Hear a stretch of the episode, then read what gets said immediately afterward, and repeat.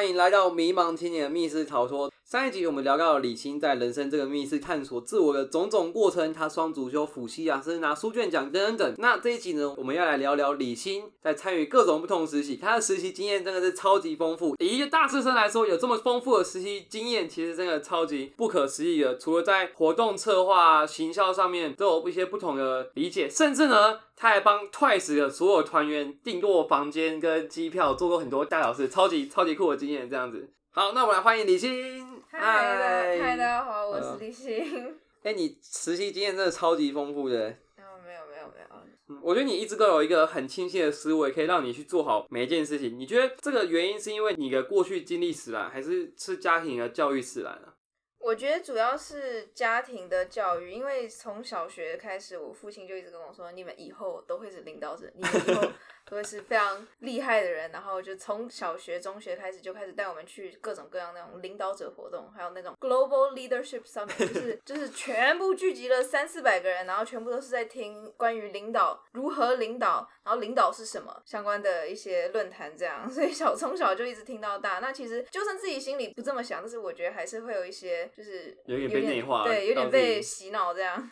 对，所以可以说从小可能你爸爸有个期望，然后他不知不觉内化成为你一个自我意识这样子。对，但我觉得其实除了这个之外，还有一个部分是说。我爸爸一直带我们去各种各样的东西，然后让我们经历各种各样不同的东西，像比如说去不同的国家，或是做志工活动。我觉得其实，在经历很多这些，你去当你去了解世界各地的人有什么需求，还有他们经历的一些生活环境，其实你就会觉得，第一，我自己是一个非常非常被惯养的一个孩子。就我觉得对这个有意识之后，你其实会愿意多做很多事，就是会少说不在做事情的时候。所以当我实习开始的时候，我我爸爸是跟呃我我第一个实习是十七。岁我是去一个电视剧做实习生，那当时我爸就跟那个导演说，你就让他做事，然后不管是什么事，任何事都可以，只要是事就让他做，不管是什么，不要怕，就交给他，就是打杂、搬东西、劳动，不管是什么，就丢给他。然后所以当时我其实去，然后我做了很多的劳力，然后顶级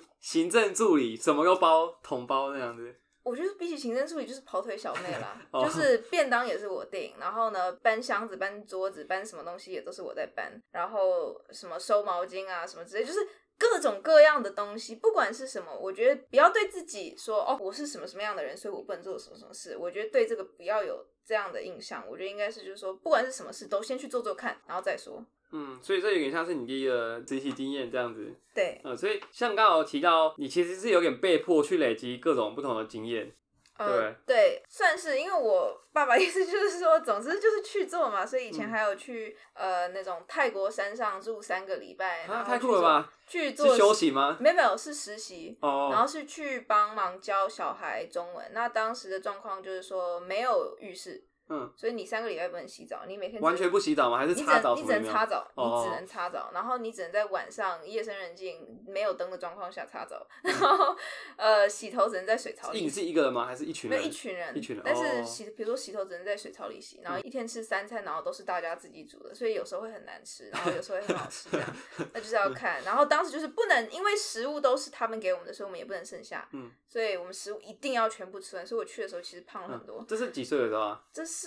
国二，国二这么早就去当国际教育志工这样子？对啊，去当志工，而且因为我觉得很多人对志工的想法就是哦，去一个国家，去个异地，然后去住个饭店，然后就是在下午两点到四点中间，然后去教一些小孩。那我们当时不是，我们当时就是整个是，我们是住在他们的仓库里。嗯，其实所以我们没有房间的，我们是所有人铺睡袋在仓库里睡觉。嗯，所以当时第一天我去的时候，还有一群蚂蚁掉到我身上的状况。那我们 当时要从仓库搬到教室去睡一晚，然后等蚂蚁走之后，我们才 搬回仓库。对啊，然后我觉得可能说被迫累积经验，所以在这个方面说，我自己对做事我的接受度比较高，我的耐受度比较高，所以我什么事都做。所以就连如果在一个很尴尬的一个群体状况下，我会愿意说第一个出来讲话，因为我觉得其实这也不是一个太大事。然后还有另一个特点就是说，我可能不太害怕说不，就是能很比较客观的去和人沟通事情。那觉得说这个东西如果是对就是对，如果是错就是错，那不包含我个人的感情。我跟你叙述的是事实，你基于你要怎么去看这个事实，或者是要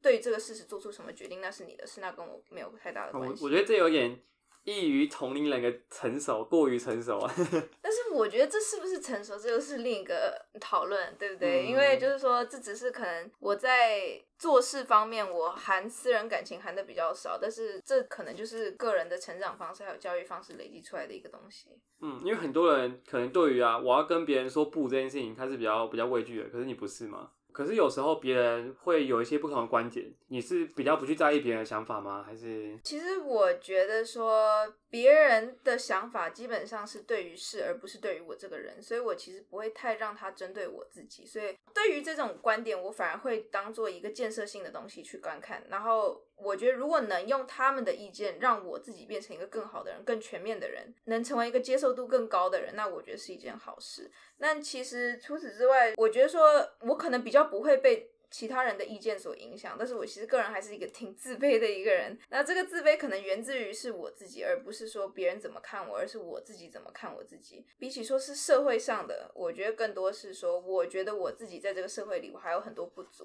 那其实在，当你在学更多，当你了解到世界上更多东西，或者是累积更多经验的时候，你就会发现，其实有很多人在你之上，然后很多人比你还要更厉害。那我觉得我的自卑可能会是源自于这种比较偏事实上，我觉得我不足的地方，而不是说别人怎么去批评我。哦？那你在客体分离这件事情上面其实超强了，就是这件事情就是这件事，就是有时候跟我自己没关系，可是很多同龄者其实没有办法做到这件事情。刚刚你有说到你自己觉得你自己很自卑，其实我有点意外这一点，因为你可以不顾别人眼光去做你觉得自己正确的事情，某种方面来说，这其实也蛮不受他人束缚的，跟自卑这件事情好像有点是两个完全不同的方向。对，因为我觉得自卑还有一个原因是说，我自己不太喜欢那种过于自信的人，而且我自己也不想要当一个过于自信的人。我可能贯彻自己，但是我并不想要在我不懂的时候装作我很懂，或者是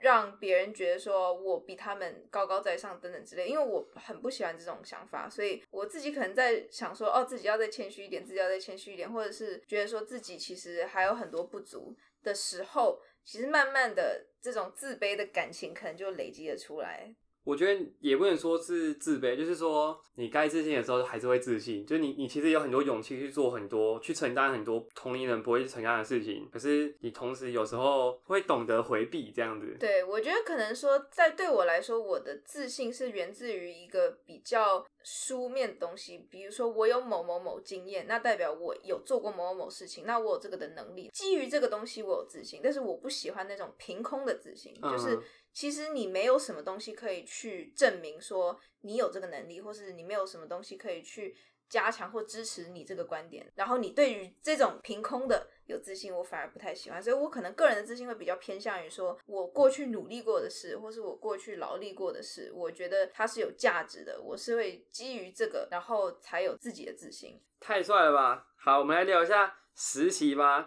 你在过去曾经待过那么多地方的实习，像你刚刚提到第一个实习，其实比较像是跑腿小妹嘛，对不对？对那第二个实习是 Operation Intern，就是营运助理。对，那你在其中担任怎么样的角色啊？其中有一个是在美国找到的实习，那这个是当时是对于 K-pop 非常有兴趣的时候，想要了解他们的舞台是怎么筹办的，了解他们的舞台是怎么去执行的，所以对于这个基于对于这个的兴趣，有去申请一个公司的实习。那在这个实习其实做的是。比较多是说协助活动筹划，那做一些里面可能比较繁杂，但是还是需要被做的事情，像比如说确认所有场地附近的医疗设施啊、药局啊这些安全性的东西，还有一些是说订机票，还有确认人数，还有订饭店这样。其中可能比较大家可能会比较觉得哇好酷啊，但是其实并没有那么酷的东西，就是。在有一次在周末，他刚好有在 L A 要办演唱会，那当时有去负责帮他们准备他们饭店的房间。那其实当时也就是说，提前去帮他们办入住，然后入住之后确保所有房间里都有他们所需要的东西，然后帮他们进行这种手续，然后去交接给他们，跟他们确保说有安全性还有隐私性都是没有问题的。嗯，哎、我记得你之前有跟我分享过你。接触到 Twice 的这一次啊，其实那原本不是你应该要工作的时间，是他们特别问你说，哎、你可不可以帮我们支援这个活动？就是你可以说比较积极的去承接了这个任务嘛。你给我印象其实一直都非常非常积极，就是只要有机会，好像你都会去冲一波这样子，就是只要你有办法把握。你觉得为什么你会这么积极啊？呃，我觉得其实说，因为很多人大家在做事之前都会先问自己要为什么要做这件事，为什么要做这件事。但是我觉得其实说。对我来说，我比较多问的是说，为什么不去做某件事情？因为我其实，如果你周末，大家认为说周末是自己的时间，但是在可能说，在我这个产业里，对于周末有周末的定义可能不太一样，对于休息时间定义不太一样。那我觉得，既然我周末没有特别要做的事情，那我如果能透过机会，搞不好能做到一些我可能平时工作时间没办法碰到的东西。那我为什么不去做？对我觉得其实大家不应该局限于周休二日这种框架，因为我第一个实习的时候，我觉得其实很多这种想法是在我第一个实习的时候建立起来。因为我第一个实习是在电视剧里帮忙在现场跑腿这样的一个工作，那当时的时间就是很不一定，那一天的平均工作时间大概是十二到十四个小时。那这种状况内，其实他的时间都是他给你，你就要到。当然，他们对应你做过的工作时间会有相对应的休息时间。那可能是说出差一个礼拜，那出差一个礼拜完之后，可能会有一个礼拜的休息时间。那这是不一定的，是弹性的。其中有可能有时候是说两点回到家，然后洗完澡之后睡觉，然后睡觉完之后可能第二天早上五点又要出门，那嗯根本没有办法睡吧？对，其实那次可能不太有办法睡，但是在那次之后，我其实对于时间，我觉得它是一个弹性的东西，我觉得不要让。日期去限制你自己，就是我觉得一天就是二十四个小时，二十四个小时就是其实你的人生不太是以这种天数算的，就是你不用太去拘泥于这样的一个形式。我觉得就是有时间就能利用。我觉得比起说是啊，这是我的休息时间，而更多的是说我有时间或者我没时间，是依照我个人的能力还有我个人需要。嗯，就不要局限在某些经验框架中，而是要依照你可能自己的意愿去。对啊，就是如果我现在还有这个精力，我有这个时间，那为什么不去做？我觉得比起说是说现在就是我的休息时间，因为他们跟我说这是我的周休二，这是我的星期六。那我觉得可能说比起说这个，而是说，哎，就是虽然是星期六嘛，但是我有没有这个时间？我有没有这个？我想不想要去积极的去追求这个东西？因为有时候我觉得其实有时候就是在这种时候，他们会给你，你会得到一些你。之前没有想象过的东西，像我只牺牲了一个星期六，然后我就碰到了 Twice 全体人员，我觉得这是一个很值得的东西。太酷了吧！别人可能花了很多很多钱都没有这个机会之类的。对啊，所以积极一点吧，大家。嗯，那在你这么多实习经验中，你觉得怎么？你是怎么最大化你实习经验的效益啊？你上一集有提到，你其实很在意最大的效益，对不对？对。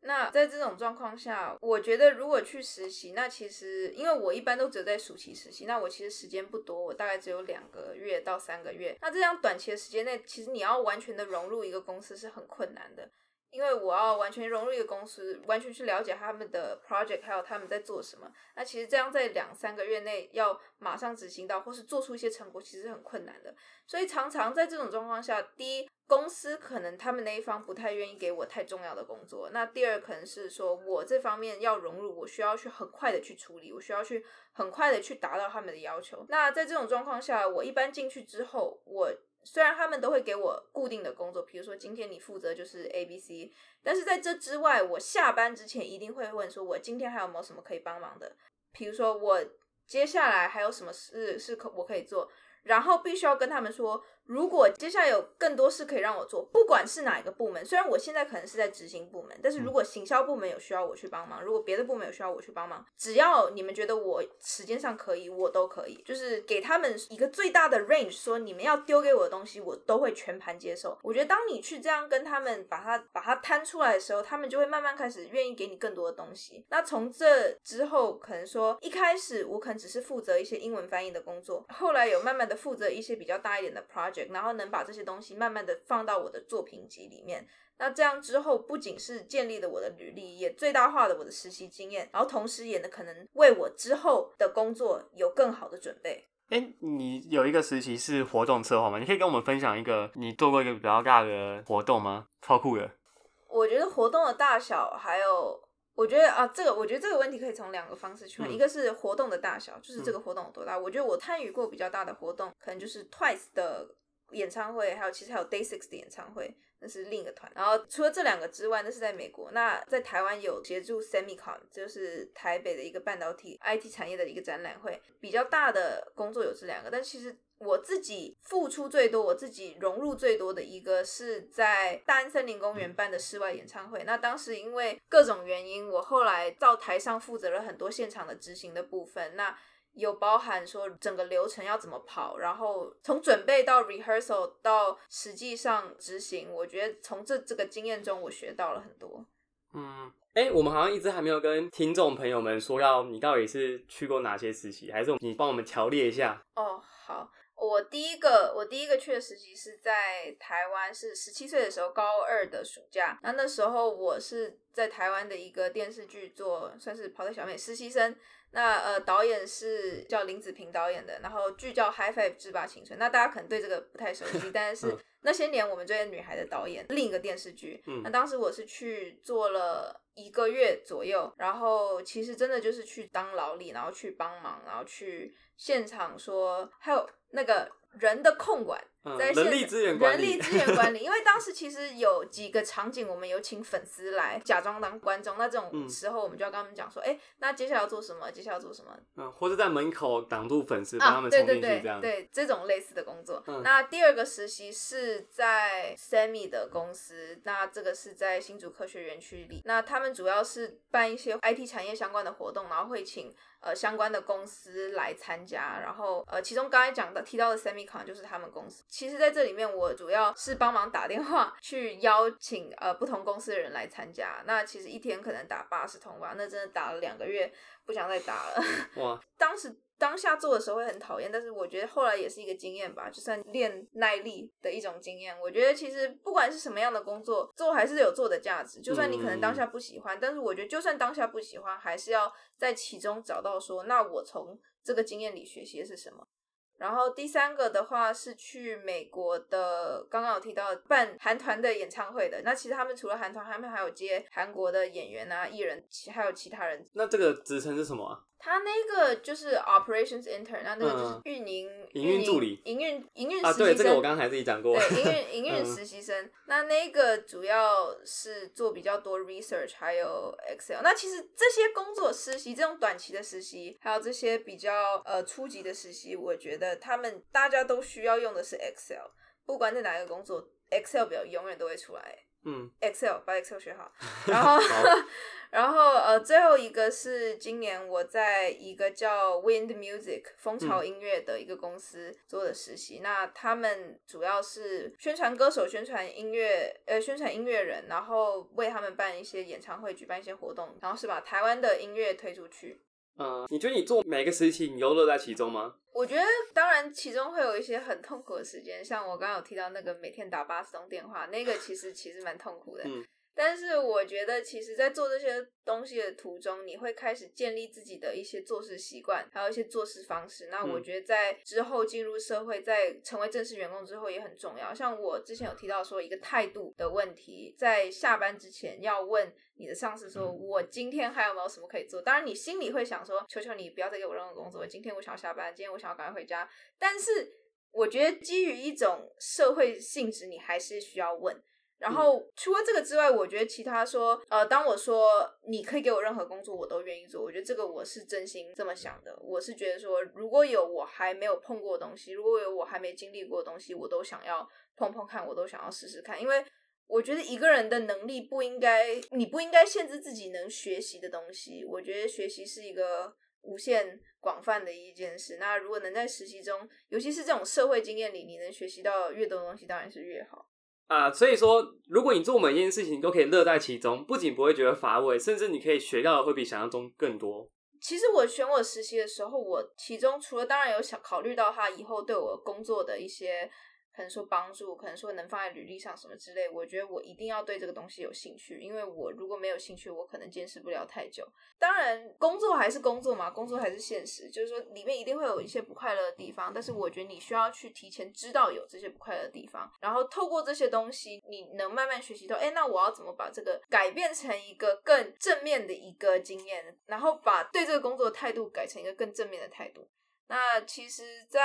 做某些事情，像我个人是说，当我决定做某一件事情的时候，我就一定要往好处想，我不能往坏处想，把所有自己在做的事都转变成一个正面的经验。就算当时你经历的时候，你的心情上可能是不太好，但是我觉得这个经验本身应该要是一个对你生命中有价值、有经验值 up 的一个经验。当因为当时可能说你并不这么觉得说这个实习或是这个工作或者是这个课对你有什么用，但是在后来你可能慢慢在人生的历程中，你就会有一天回头发现，哎，其实这个对我还挺有用的。那像比如说现在大学上的那种通识课啊，我就心里想要是说，如果我以后混进上流社会，然后呢，我需要跟人在那种。你知道喝着香槟，然后小谈的时候，我能谈什么小话题？嗯，就是我觉得以这种想法去想，它反而会变成一件就是很快乐的事。我觉得它不会是一件那么乏味的事。你就想说，如果我二十年之后，我还能记着这个教室里一些某些知识、某些小知识呢？哎，在一些